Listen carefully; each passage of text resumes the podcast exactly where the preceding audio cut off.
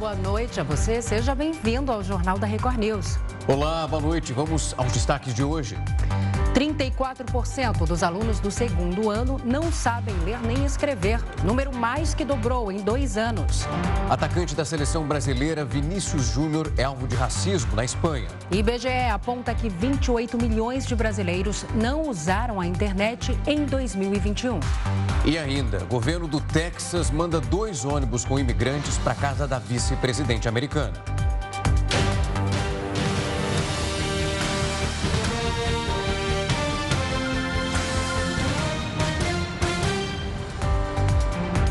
O STF começou a julgar a limitação do decreto sobre a compra e venda de armas. O Jornal da Record News volta já.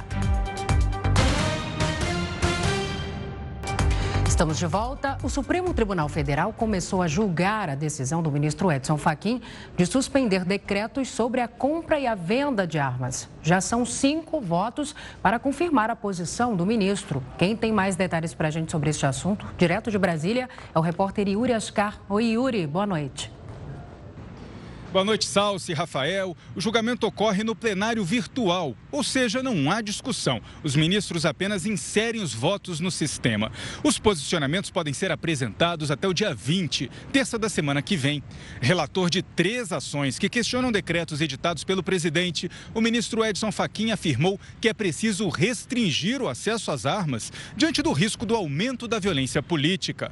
Para ele, a posse só deve ser autorizada para pessoas que, por motivos profissionais, profissionais e pessoais comprovem efetiva necessidade. Ele também é a favor de restringir a compra de alguns tipos de armas para apenas casos de interesse de segurança pública ou da defesa nacional. Salce Rafael. A educação no Brasil piorou nos anos de pandemia da Covid-19, isso em todas as séries que foram avaliadas. É isso que mostra uma pesquisa divulgada pelo Ministério da Educação. De acordo com os dados apresentados pelo MEC, houve uma queda no aprendizado de língua portuguesa e matemática em 2021, com comparação ao período pré-pandemia. O Brasil foi um dos países que identificou mais tempo com as escolas fechadas por causa da crise do coronavírus. O resultado da pesquisa aponta como isso impactou a educação básica. A proficiência em matemática entre alunos do quinto ano do ensino fundamental recuou 11 pontos em relação a 2019. Já no segundo ano, 22% das crianças não sabem realizar contas básicas, como soma e subtração. O nível de alfabetização é outro fator que piorou. Em 2021, 34% dos estudantes avaliados do segundo ano não sabiam ler nem escrever. Em 2019, este índice era de 15%, ou seja, a porcentagem mais que dobrou em dois anos. Além do impacto da pandemia de Covid-19 no ensino, outro ponto que interfere no resultado é a quantidade de estudantes que participaram da prova. Em 2021, o número foi menor do que em edições anteriores, já que a avaliação foi aplicada quando muitas escolas ainda não tinham voltado para as aulas presenciais. O INEP informou que aproximadamente 72 mil escolas públicas e privadas participaram da avaliação de educação básica, com mais de 5 milhões de estudantes presentes. Falta um pouco mais de duas semanas para o primeiro turno das eleições. Cada estado deve eleger um nome para o Senado Federal. Assunto para o Heródoto Barbeiro. Heródoto, boa noite para você. Esse ano teremos uma renovação ainda maior, né? E acabamos de mostrar dados importantes para o eleitor ficar super atento aí, que é sobre a educação do Brasil, né? Exatamente, Salcio. Lembrando o seguinte: educação é fundamental em todos os setores da sociedade, principalmente na hora que a gente vai escolher os nossos representantes, como você lembrou no dia, no próximo dia 2. Agora, o detalhe é o seguinte, Salcio, só para o pessoal lembrar. No dia 2, pode ter um segundo turno para presidente, pode ter um segundo turno para governador do estado. Mas não tem segundo turno para a escolha do Senado brasileiro. Por que razão? Todos nós já aprendemos que um senador tem oito anos de mandato. Deputado tem quatro, senador tem oito. Muito bem. Só que a renovação do Senado brasileiro, ela se dá em um terço e dois terços. Como assim? Nós vamos agora eleger ou reeleger apenas um terço do Senado. Dois terços só daqui quatro anos.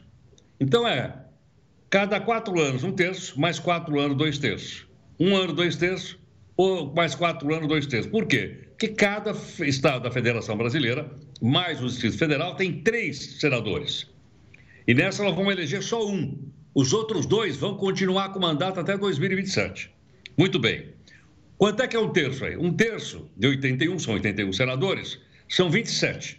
Então nós vamos escolher, o Brasil inteiro, 27 senadores, um por estado e mais um pelo Distrito Federal, soma total da 27. Bom, desses 27, 13 vão concorrer à reeleição. Uma reeleição de oito anos, já fiquei oito. Se eu for reeleito, vou ficar 16, não é isso? Muito bem. Sobram, portanto, apenas 14 vagas para pessoas que estão fora, que nunca foram senadores, tentarem ser senador da República do Brasil. Então, esse é um dado importante que eu acho que a gente precisa lembrar uh, eh, para o pessoal. Uh, outro detalhe: vai dizer, bom, mas e os outros dois terços? Os outros dois terços, ou eles vão ficar lá, porque eles têm mandato, né?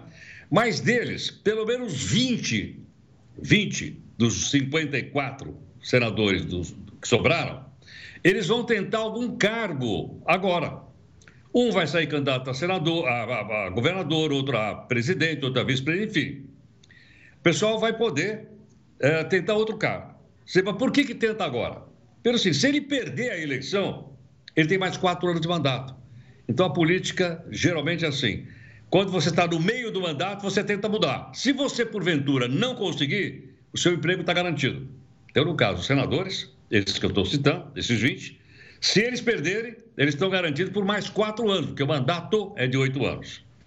Agora, um detalhe interessante é o seguinte: suponha que desses 20, alguns sejam eleitos ou governador, ou vice-governador, ou vice-presidente, uma senadora aí que é candidata a vice-presidente.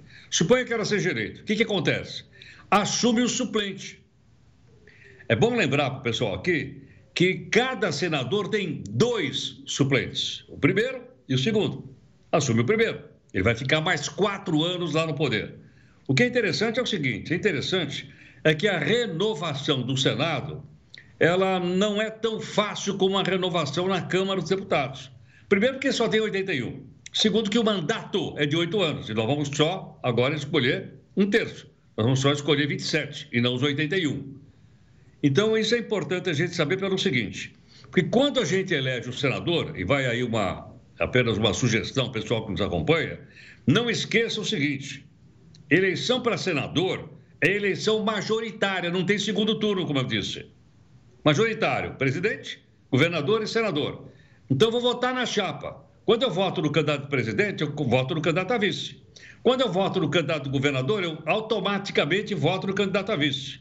Quando eu voto no senador, eu voto automaticamente nos dois suplentes. Então, na verdade, nós vamos escolher um titular e dois suplentes. Então, são três. Ao invés de um, nós vamos eleger três o titular e mais dois suplentes. Isso é bom para que a gente possa entender como é que isso funciona, porque é, muitas vezes o senador é, é eleito por um outro cargo e assume alguém no lugar dele que eu nunca ouvi falar. Por quê? Porque eu não prestei atenção em quem é o primeiro suplente do senador. Pode ser, pode ser qualquer pessoa, mas eu não sei quem é. Então nós precisamos nos acostumar agora, inclusive nessa eleição, vamos treinar de novo. A hora que a gente for votar para senador, vamos ver quem é o primeiro suplente, vamos ver quem é o segundo suplente, porque eles podem assumir e podem ficar pelo menos mais quatro ou oito anos com o mandato. Então, eu acho que isso é muito importante. E mais um detalhe: é bom a gente saber como é que essas coisas se articulam. É mais fácil você se reeleger do que você se eleger. Quem chega quem chega eh, tem muito mais dificuldade. Para reeleição, não. Para reeleição, ele tem uma série de vantagens em relação ao pessoal que vai tentar o primeiro mandato. Em todo caso, existe um portal de transparência no Senado da República Brasileira. Portal de transparência tem em todo lugar, na Câmara, tem todo lugar, mas tem, estamos falando do Senado. Tem um portal, tem, posso entrar no portal? Pode, qualquer cidadão pode. E o que é que eu posso ver no portal? Bom, eu posso saber quanto ganha o senador. Eu entro lá no portal e vejo. Eu posso ver quanto custa um senador. Quanto ele ganha é uma coisa, quanto ele custa é outra. Então, por esse motivo, eu posso também saber por que eu entro, então, no portal da transparência. Eu acho que é dessas formas, aos poucos, que a gente vai conhecendo, a gente vai pensando, é que a gente consegue, então, ter uma visão melhor da política brasileira. Sem dúvida. São pontos super importantes, até porque, como você falou, nessa possibilidade aí de uma troca de cadeiras, para chegar no senador eleito ali até o segundo suplente, a gente pode ter uma mudança, inclusive, de política e do ideal que era defendido pelo candidato inicial. E essa surpresa pode acontecer de maneira completamente negativa, uma surpresa que nem todo mundo esperava. E também, como você sempre diz aqui, não vai esquecer depois em quem votou, porque não entra num processo, num ciclo de reclamação. Ah, mas em quem você votou? Em quem você pode cobrar agora? E vai passando o tempo, ainda mais no Senado, que é um processo muito mais longo em relação à troca, no final não vai nem lembrar como que começou essa corrida eleitoral. Exato. E tem um fato interessante, a gente precisa saber as coisas para a gente poder decidir melhor, que é o seguinte, no passado, houve um cidadão no Rio de Janeiro que se candidatou a senador e fez um acordo com o primeiro suplente. Se eu fico quatro anos, aí eu saio, você assume. Passou, passaram, perdão, quatro anos, ele não saiu. Aí deu uma briga terrível entre o senador e o primeiro suplente e ele ficou até o final do mandato. Então é bom a gente saber essas coisas todas, que são apenas, vamos dizer assim, para a formação da nossa cidadania, para que cada um possa escolher o melhor candidato ao Senado da República do Brasil na eleição do próximo dia 2 de outubro. Sem dúvida. Heródoto, uma ótima noite, bom final de semana para você. A gente se vê segunda. Um abraço aí, gente. Até. Tchau, tchau. Os tribunais regionais eleitorais começaram a inserir dados de eleitores e candidatos nas urnas eletrônicas.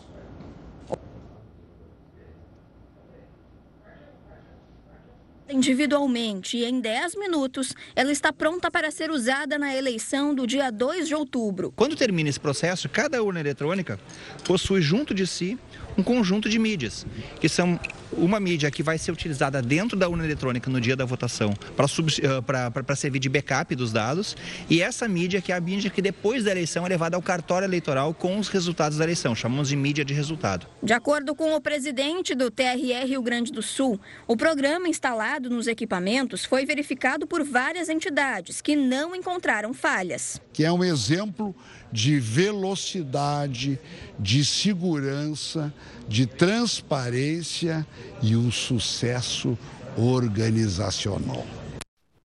Um parque estadual de Minas Gerais teve um incêndio controlado após dois dias consecutivos de chamas. Quem tem mais informações para a gente sobre esse problema ambiental é a repórter Gisele Ramos. Oi, Gisele.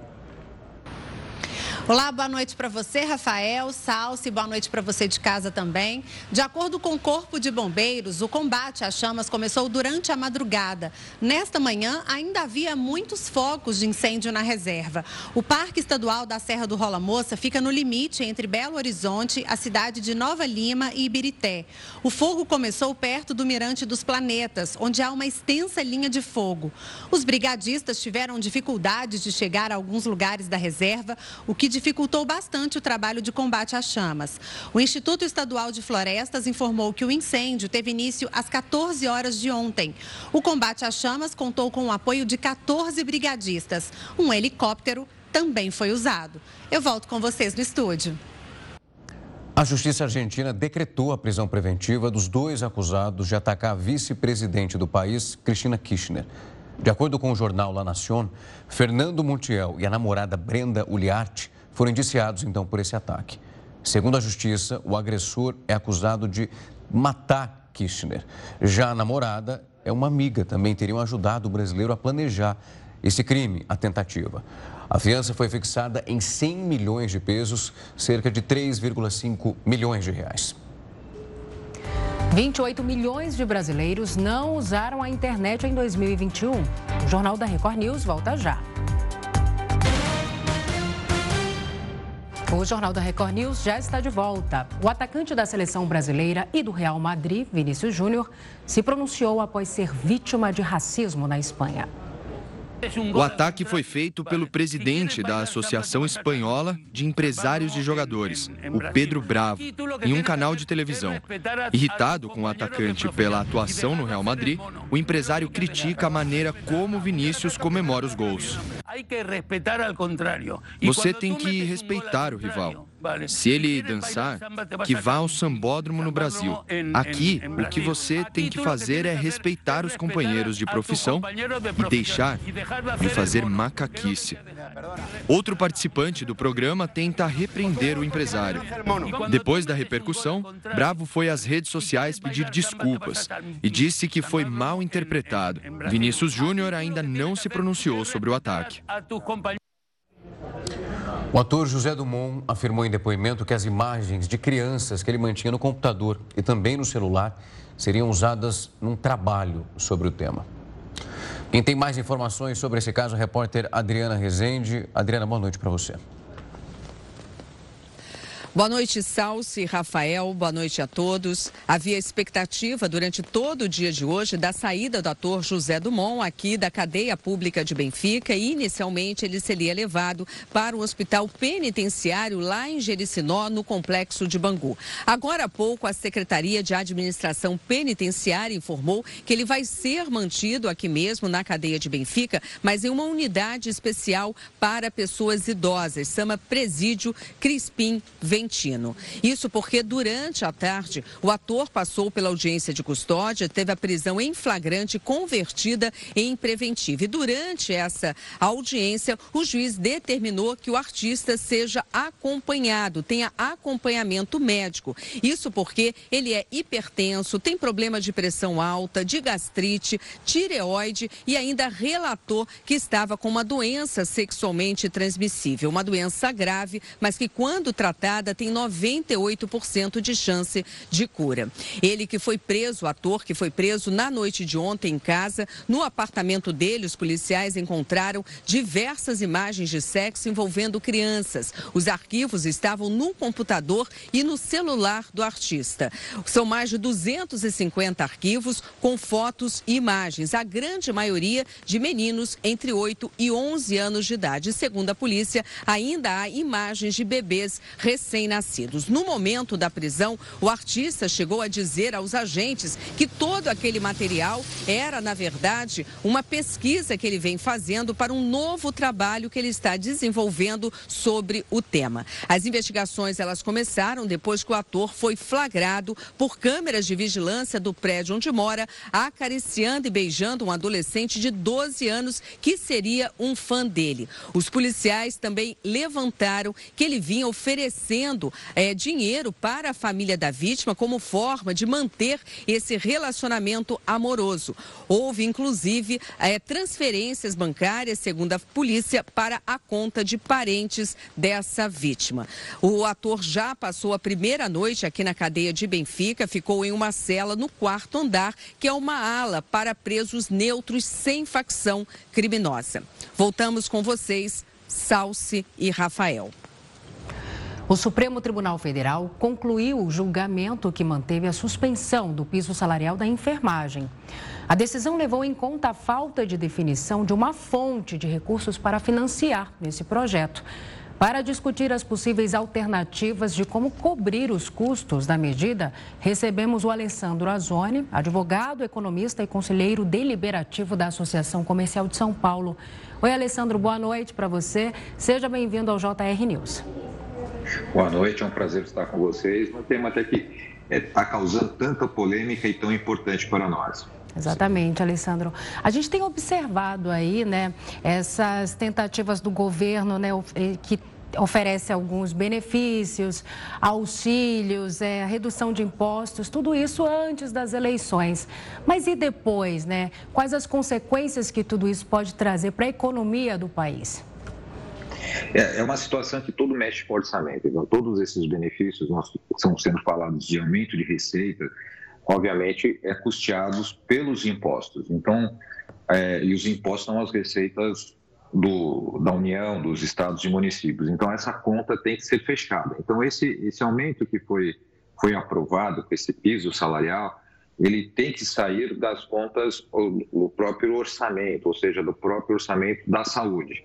O que não está acontecendo, que não tem ainda essa fonte estimada, tanto que é, os estados e os municípios, eles estão com é, o problema ainda com a questão da perda de receita pela questão da redução do, do ICM, na questão do, da tributação dos combustíveis, eles já tiveram que fazer uma redução nesse sentido Se nós analisarmos a questão do Rio de Janeiro, que tinha 34% de ICM, passou para 18%, é quase uma queda de, de 50% na arrecadação só nos combustíveis, isso fez com que houvesse um remanejamento da receita e do orçamento, impactando na distribuição de toda a arrecadação dos estados para a saúde e educação. Então, isso impacta diretamente na, na questão salarial desse piso. Lembrando que o piso salarial é, cidade, aqui no estado de São Paulo gira em torno de 2,900 e no, no Rio de Janeiro em torno de 3,250. Então, nós estamos falando de um piso acima de 4 mil reais para todo, todo o território nacional. Então, isso vai incrementar ainda mais as folhas de pagamentos dentro, do, é, dentro dos estados e até do Serviço de Saúde Municipal. Lembrando que existe uma, uma, uma retração de 70% para os técnicos e assim por diante. Então, toda a cadeia vai ser afetada e automaticamente eles têm que ter uma reposição desse, dessa, desses recursos. Então não adianta simplesmente fazer um, um é, aprovar um piso salarial que realmente é necessário para a definição de uma, de uma atividade tão importante e como nós vimos nessa questão da pandemia, mas ela tem que ser equilibrada com o orçamento público. E os privados também têm a mesma, a mesma situação. É a grande preocupação, inclusive, do, do, do Barroso foi justamente a questão das demissões que possam ocorrer por essa questão de aumento dessa, desse, desse piso que pode eh, dar um, é, um desajuste financeiro na, nas questões hospitalares e aí você tem uma grande massa de demissões. E aí pode ter até alguma questão de é, aumento de carga de trabalho da, dos, dos efetivos que permaneceram no, nos casos. Então, realmente a conta tem que ser fechada é, toda na questão, tanto na questão pública, que é, é primordial que é, exista uma, uma alternativa de fonte de arrecadação, e do outro lado também no privado também ela tem condições sem que repasse o preço dos serviços médicos para os planos médicos também. Alessandro, quando você lembrou aqui muito bem, o que está em discussão não é de fato o merecimento desse valor, porque nós sabemos o trabalho primoroso que a categoria fez durante a pandemia, isso ficou muito evidente, e da necessidade desse tipo de profissional. Hoje nós acompanhamos uma fala do presidente do Senado dizendo que acredita que foi plausível a decisão de Barroso, que agora vai ser montada uma equipe para que de fato eles encontrem da onde esse dinheiro vai vir. De fato, essa discussão ela vai ganhando esse tamanho por um ato de meter o pé ali pelas mãos em relação a uma aprovação a toque de caixa, porque o próprio Senado aprovou, houve uma aprovação do Congresso e agora há uma definição de onde vai sair esse dinheiro. É como se tivesse empurrado isso para os estados, para os municípios, quando a gente fala do serviço que é público. E agora que não deu certo, que nós percebemos que as ações apareceram, então vamos criar uma reunião para saber de onde vai sair esse dinheiro. Exatamente isso. É, nós lembrando que, que não é só uma questão, não foi uma questão do governo federal, o governo federal só, vai, só iria sancioná-lo, mas isso é uma questão do próprio Senado e do próprio Congresso, que também estão refazendo suas cadeiras. Lembrando que os deputados também estão em campanha. lembrando que esses, esses é, chama, enfermeiros e técnicos de enfermagem, e os, eles fazem parte de uma gama muito forte do eleitorado. Então, isso é, todos trabalharam para essa questão de poder, todas essas medidas que estão sendo aprovadas refletem praticamente na renovação do próprio Congresso Nacional. Alguns senadores é, permanecem, mas aqueles que mudam, praticamente quase todos vão, vão ter a alteração de um, dessa vez que nós votamos no, na eleição passada em dois. Cada estado tem, tem três senadores, então agora nós estamos substituindo um. Então, há um interesse da, da tanto do Senado como da Câmara dos Deputados de fazerem é, projetos que é, possam converter em votos e realmente elas acabam se tornando é, ineficaz. É, isso até ocorre muito dentro do. Não é só. Esse é um caso que, que ficou notório, porque mexe com a questão orçamentária, tanto da União como dos estados e municípios também, e mexe também com o privado, porque o privado também vai ter uma retração nesse sentido, por ser uma, uma, uma, uma profissão e uma categoria que ela é muito grande dentro de todo o território nacional. Mas se nós olharmos quase todos os projetos que são aprovados tanto no Congresso, no Congresso ou nas assembleias legislativas, muitos deles são projetos que eles têm uma, uma visão política, mas eles são muito difíceis de ser regulamentados e ser aplicados. Então, é, fica muito fácil você aplicar, fazer um projeto que tem uma notoriedade, depois você culpa alguém por ele não ter sido implantado. Então, eu acredito que poderia até ter uma, uma questão de uma reformulação na hora que você faz um projeto desse, você apresentar toda a questão, só não só da onde vai virar os recursos, mas como ele será operacionalizado dentro da própria, do próprio ente federativo, se for União, estados ou municípios, porque senão fica muito uma questão muito política e essa questão sempre retorna alguém é culpado. Agora é o STF, agora é o, é o Congresso, então é, é o município, é o, é o como chama, o, o, Estado. Então sempre vai ter um culpado porque eu, eu não fiz o projeto de uma forma coerente como deveria ser.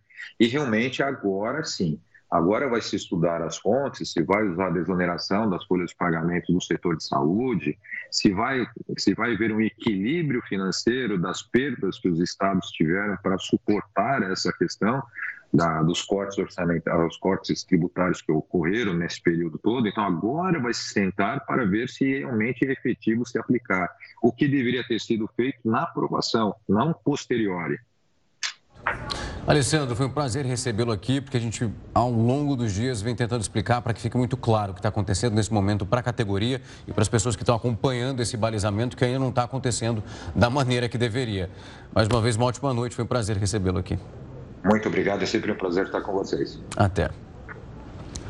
O dólar fechou o dia em alta e alcançou o maior ganho, isso semanal em dois meses. A moeda norte-americana encerrou o dia vendida a R$ 5,25. É uma alta de 0,38%. Essa é a maior cotação de fechamento desde 3 de agosto. Com isso, o dólar encerrou a semana com uma alta acumulada de 2,17%. Maior valorização desde os 2,6% registrados entre 4 e o dia 8 de julho. O clima está esquentando em A Fazenda e aqui na Record News você fica por dentro de tudo com A Fazenda News. E hoje tem mais, viu? Acabou lá na Record TV, o After é aqui. Bem-vindos ao pós-fazenda mais movimentado dessa noite, nada tranquila. Depois que a Fazenda acabar na Record TV, o compromisso já está marcado por aqui recheada de convidados e muito bom humor. A Fazenda News repercute tudo sobre o reality, que está cada vez mais quente. Tudo vindo de artilharia pesada, que eu era prazona, eu não tenho medo de... Prazona? Tá? Eu usei a palavra zona? Ah, zona eu não sei, mas quis falar que eu tô manipulando os outros... Ontem, o programa contou com a participação da ex-participante Aline Mineiro, do apresentador Dieguinho e da jornalista Pietra Mesquita. O trio veio com tudo e não faltaram pitacos sobre os confinados. Fala de preferência. Vamos falar de time? Time? Olha, eu acho que dessa briga toda Nesse momento, a Débora, eu tô um pouquinho do lado da Débora. Porque eu acho que a Deolane está exagerando, só por conta disso. E hoje o programa não vai ficar para trás, viu? A apresentadora Fabiana Oliveira vai receber a ex-fazenda Carol Narizinho e a jornalista Bárbara Sarini. Então não vai perder. A Fazenda News começa logo após a Fazenda.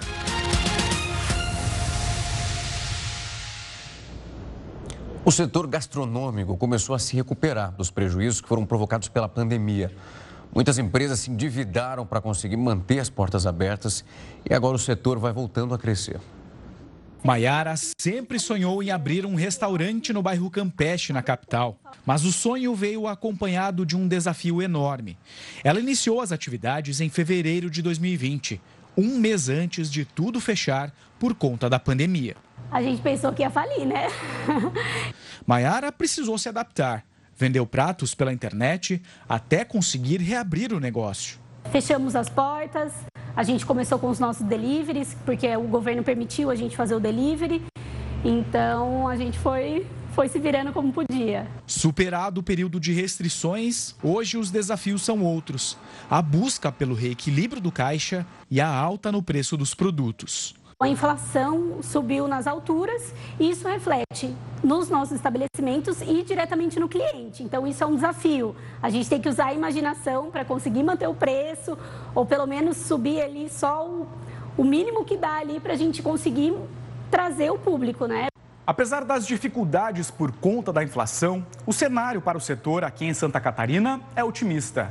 Mais da metade das empresas já passaram a ter lucro e 25% já estão, pelo menos, conseguindo equilibrar as contas. Segundo a Abrazel, entre 2020 e 2021, mais de 5 mil empresas encerraram as atividades e mais de 40 mil postos de trabalho foram fechados.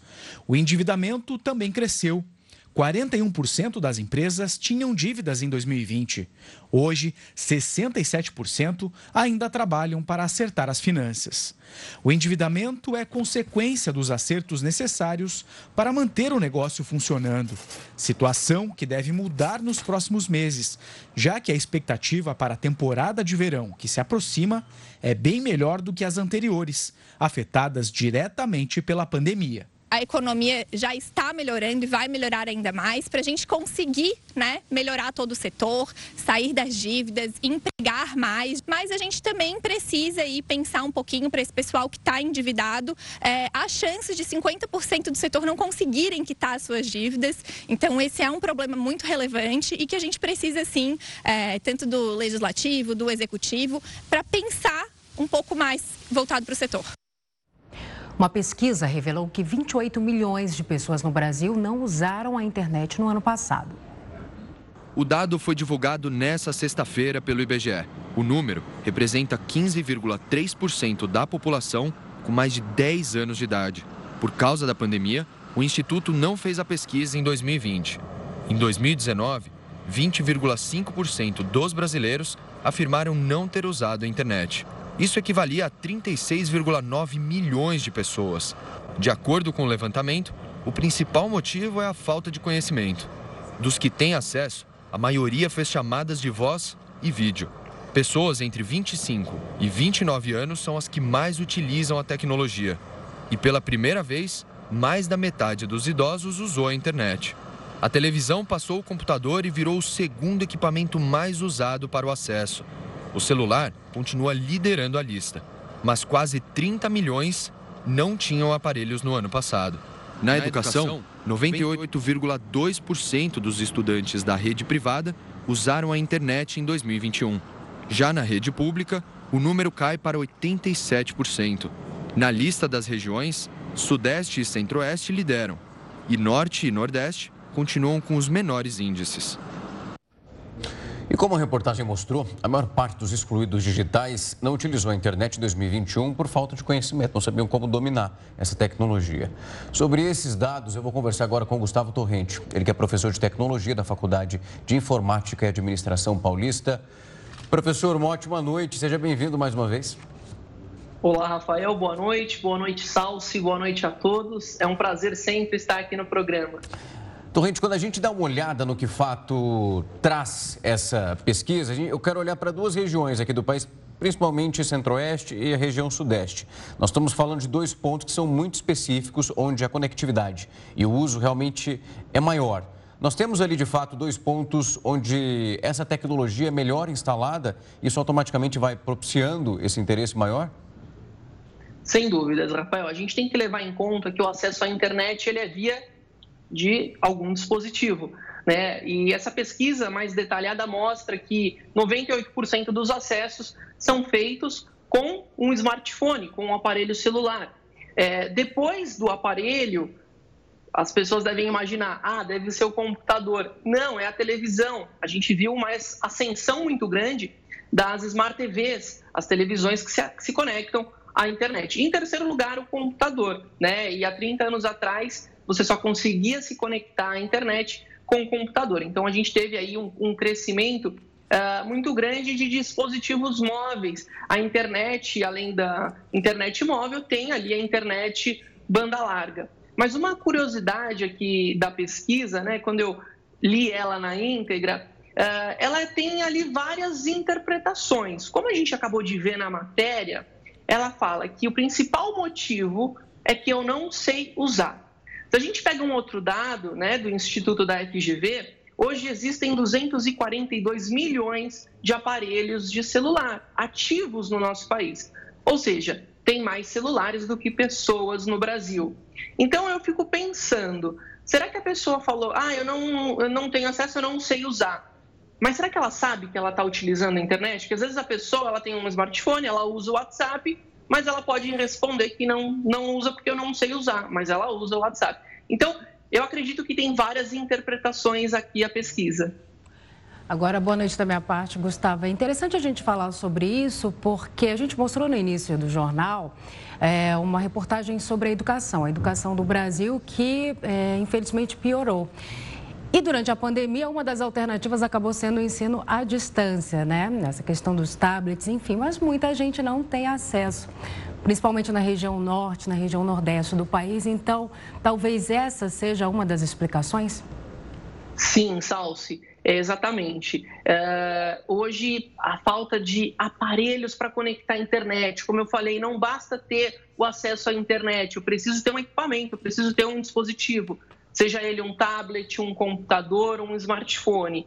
A boa notícia é que esse número está caindo. Em 2019, quando aconteceu a última pesquisa, 2020 não ocorreu por conta da pandemia, ela mostra ali um total de 36 milhões de, de brasileiros sem acesso à internet ou que responderam que não tinham acesso, e agora 28. Ou seja, esse número está caindo. E o que, que vai acontecer? Nós temos agora o 5G chegando. E uma das coisas muito é, legais da, da, do 5G é que no leilão o governo colocou uma condição né, para as empresas que estavam ali concorrendo a, ao acesso à tecnologia 5G, que era levar a tecnologia, que também depende de infraestrutura, configurações e dispositivos, para áreas rurais, áreas do campo. Então, eu tenho certeza que a nossa cobertura de internet nos próximos anos vai ser maior. E os dispositivos vão ficar mais acessíveis, porque a tecnologia 5G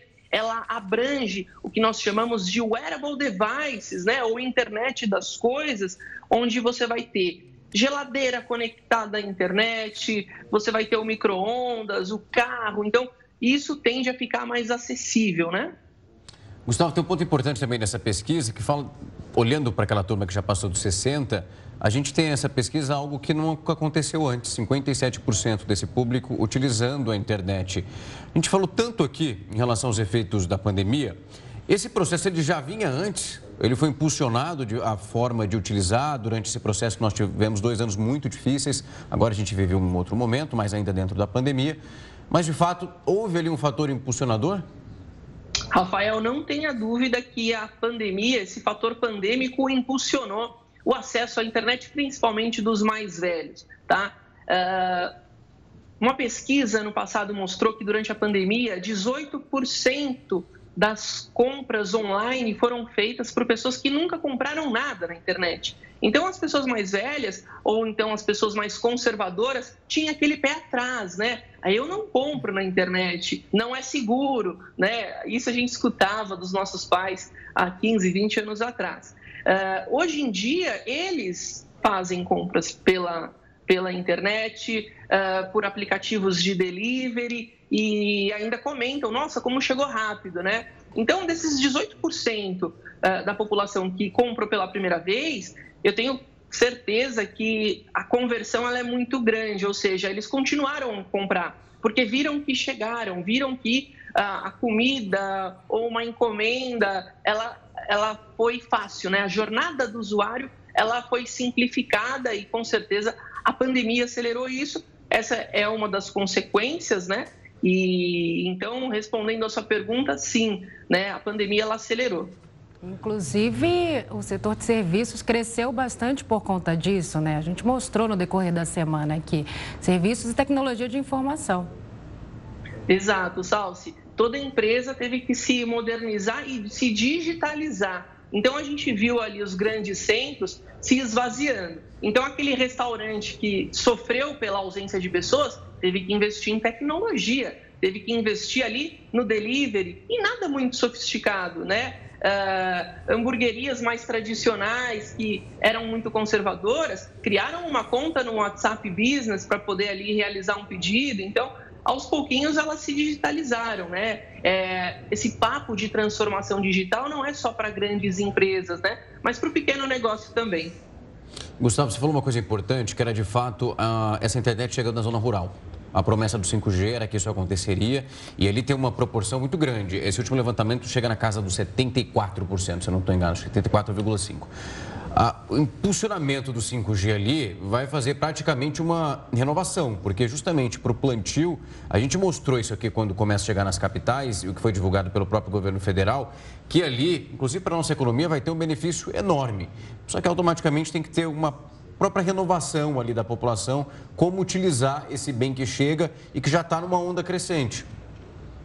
Total, são vários fatores, né? Além da educação a gente tem os dispositivos, a infraestrutura, o acesso à tecnologia. O leilão do 5G foi muito bacana porque, além das grandes operadoras de telecomunicações, nós vimos pequenas empresas e startups comprando faixas do 5G. O 5G ele tem quatro canais. É como se você tivesse ali quatro estradas para poder dirigir, né? São várias frequências. Então você tem uma frequência específica do campo.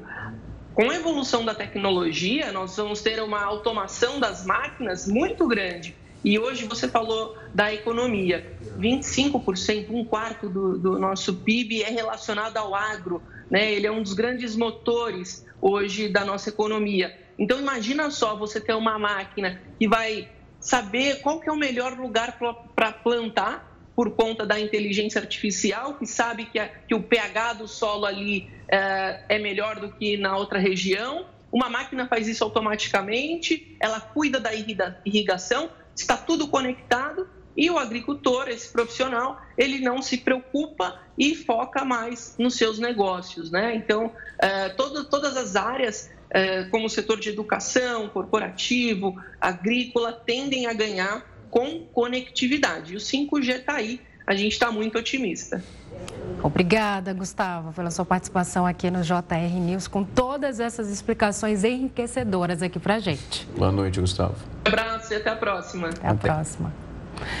Metade dos voos com destino a Paris, capital da França, foram canceladas. Nessa foi cancelada após os controladores de tráfego aéreo anunciarem uma greve nacional. Em todo o país, cerca de mil voos de seis companhias aéreas foram suspensos. Ao menos 100 mil passageiros foram afetados pelas interrupções que devem trazer consequências para todo o tráfego aéreo europeu. Os profissionais pedem aumento de salário, o que as empresas entendem como injustificável. Outra greve para o fim do mês já foi convocada. O governo do Texas mandou dois ônibus com imigrantes direto para a casa da vice-presidente americana. O Jornal da Record News vai para um rápido intervalo e volta já. O JR News já está de volta. O boletim Infogripe, divulgado pela Fiocruz, indicou uma redução no número de casos de síndrome respiratória aguda grave. De acordo com a previsão, o Brasil pode alcançar um número menor que em abril deste ano, que foi o mais baixo desde o começo da pandemia. Mesmo com cenário positivo, pesquisadores da instituição não têm certeza de que o fim de ano vai ser tranquilo. As viradas de 2020 para 2021 e de 2021 para 2022 marcaram alta no número de casos. Amapá, Ceará, Espírito Santo e Roraima foram os únicos estados que apresentaram sinais de crescimento no número de ocorrências. Governadores republicanos têm enviado dezenas de imigrantes, isso de regiões que são democratas, em protesto às políticas imigratórias do governo de Joe Biden. Dois ônibus partiram do Texas em direção à residência da vice-presidente norte-americana Kamala Harris, na capital do país. O governador do estado admitiu que o envio foi intencional. Na quarta, a Flórida havia encaminhado um grupo para uma ilha. E, de acordo com as organizações de imigração, não houve um aviso prévio sobre esses deslocamentos. Na última semana, a Prefeitura de Washington chegou a decretar emergência de saúde pública por causa do fluxo de estrangeiros para a cidade. Essa medida visa arrecadar fundos para garantir as necessidades básicas dos imigrantes, como é o caso de alimentos, transporte e também cuidados médicos. E ainda nos destaques internacionais, em meio à reunião de países asiáticos, os presidentes Vladimir Putin e Xi Jinping se, re... se encontraram e pediram por novas mudanças internacionais. A Organização da Cooperação de Xangai aconteceu no Uzbequistão e reuniu, além do país sede, China, Índia e outros quatro países da região.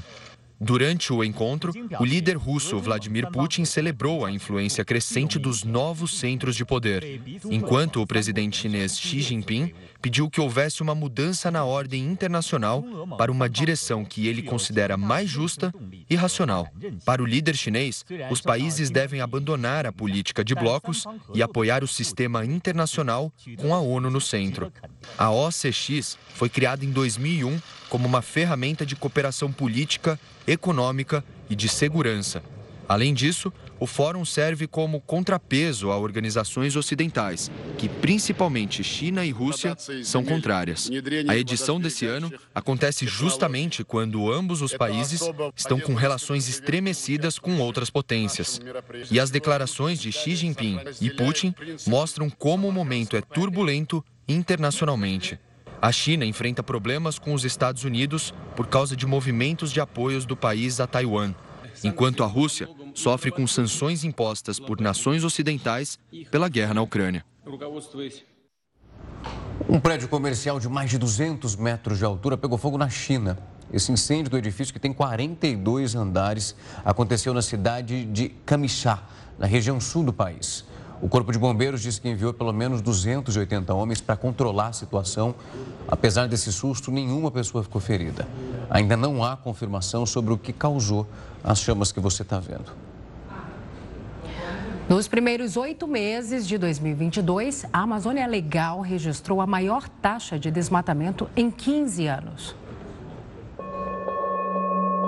De janeiro até agosto, foram derrubados 7.943 quilômetros quadrados de floresta, o que equivale a quase sete vezes a cidade do Rio de Janeiro. Os dados são do Instituto do Homem e Meio Ambiente da Amazônia, o Amazon. Apenas em agosto foram derrubados 1.415 quilômetros quadrados de área. O conceito de Amazônia Legal foi instituído pelo governo brasileiro como uma forma de planejar o desenvolvimento social e econômico dos estados da região amazônica. Os dados do Amazon ainda mostraram que a degradação florestal causada pela extração de madeira e pelas queimadas cresceu 54 vezes em relação a agosto do ano passado. A área degradada passou de 18 quilômetros quadrados para 976 em apenas um ano, uma alta de 5 mil 322%. O mês de agosto desse ano também registrou o pior nível de devastação para o mês desde 2008. Ainda de acordo com os dados divulgados, em agosto, os estados do Pará, Amazonas e Acre foram responsáveis por 78% de todo o desmatamento na Amazônia Legal.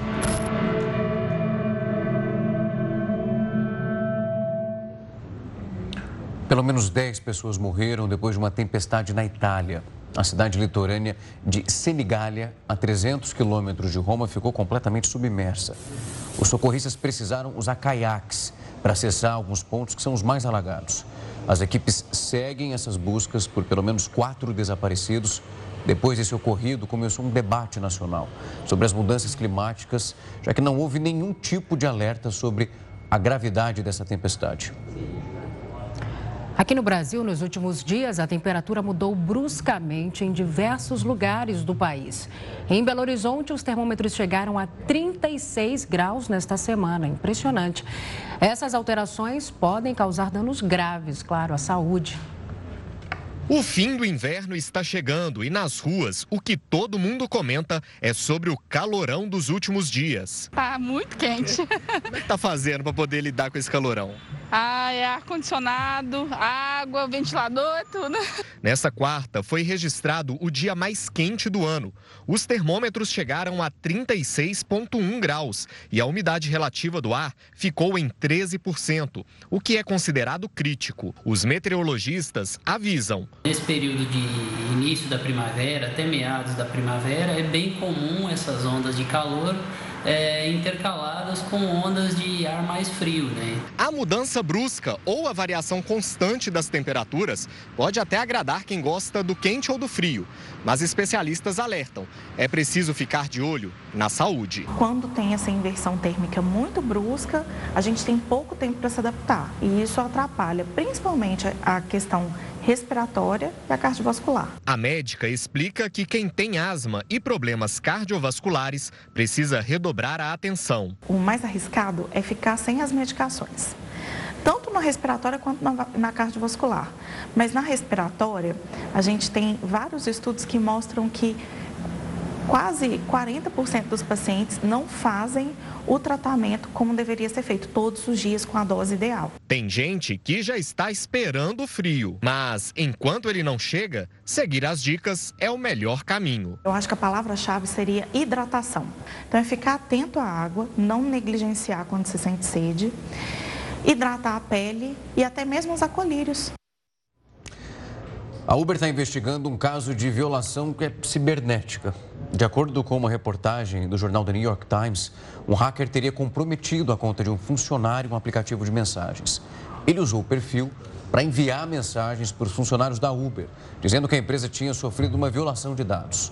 O aplicativo disse que está em contato então com as autoridades e que vai publicar as novidades assim que possível.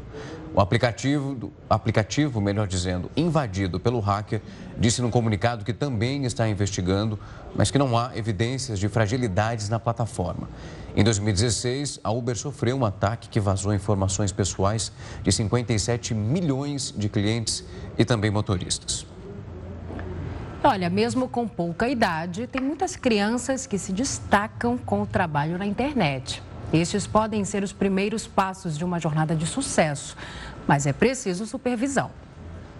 Ela faz sucesso na internet com as danças e as músicas que posta nas redes sociais. Me viu, ficou triste. Já são mais de 100 mil seguidores apenas em uma rede social. A Lavínia tem 7 anos, mas já coleciona fãs como criadora de conteúdo e influenciadora digital. Eu ensaio primeiro e depois eu gravo, mas eu tenho que ensaiar bastante para poder fazer certinho, né, mãe? Quem cuida de tudo é a Dayana, mãe da Lavínia. Apesar do sucesso da filha, é ela quem está à frente dos perfis da pequena nas redes sociais e gerencia tudo o que acontece dentro e fora da internet. Na verdade, é uma correria, né? A gente deixa de viver a vida da gente para poder se dedicar ao sonho da criança. E não é apenas nas redes sociais que os jovens vêm descobrindo novas formas de ganhar dinheiro os games também atraem olhares de quem começa a vida profissional desde cedo e pode ser um primeiro passo para uma carreira de sucesso. O Yudi começou a jogar no computador aos 12 anos de idade. Durante o ensino médio, decidiu que queria ser atleta de League of Legends, um dos jogos mais famosos entre os jovens e considerado um dos maiores entre esportes eletrônicos. No início do ano, conseguiu uma vaga na categoria de base do jogo e foi contratado por uma equipe profissional para disputar o campeonato brasileiro da modalidade. Acho que a disciplina e mudar a rotina tipo, é uma coisa bem difícil e eu acho que a maioria das pessoas acha que isso é fácil até. Fala tipo, pô, o cara tá fazendo o que gosta, só jogar e se divertir, tá ligado? Mas é, é, bem difícil. Esta psicóloga explica que aprender a lidar não só com o sucesso é fundamental para quem encara a internet como trabalho. É muito importante que tenha esse espaço para desenvolver essa aptidão que está sendo valorizada, mas que se perceba que existem outros aspectos da vida que têm que ser vividos. Como o mundo virtual é cheio de caminhos, a especialista alerta ainda que o acompanhamento dos pais é fundamental. Aos pais cabe aquele papel, papel tradicional, tradicional de educar. E nesses casos em particular, com o olho um pouco além da realidade. Porque a gente sabe que tudo é muito efêmero. O que é sucesso hoje passa a não ser sucesso amanhã. E essa criança, esse jovem, tem que estar preparado para isso. O Jornal da Record News fica por aqui. Obrigada pela sua companhia. Bom fim de semana. Uma ótima noite para você. Logo na sequência vem News das 10 com a Renata Caetano. Um excelente final de semana.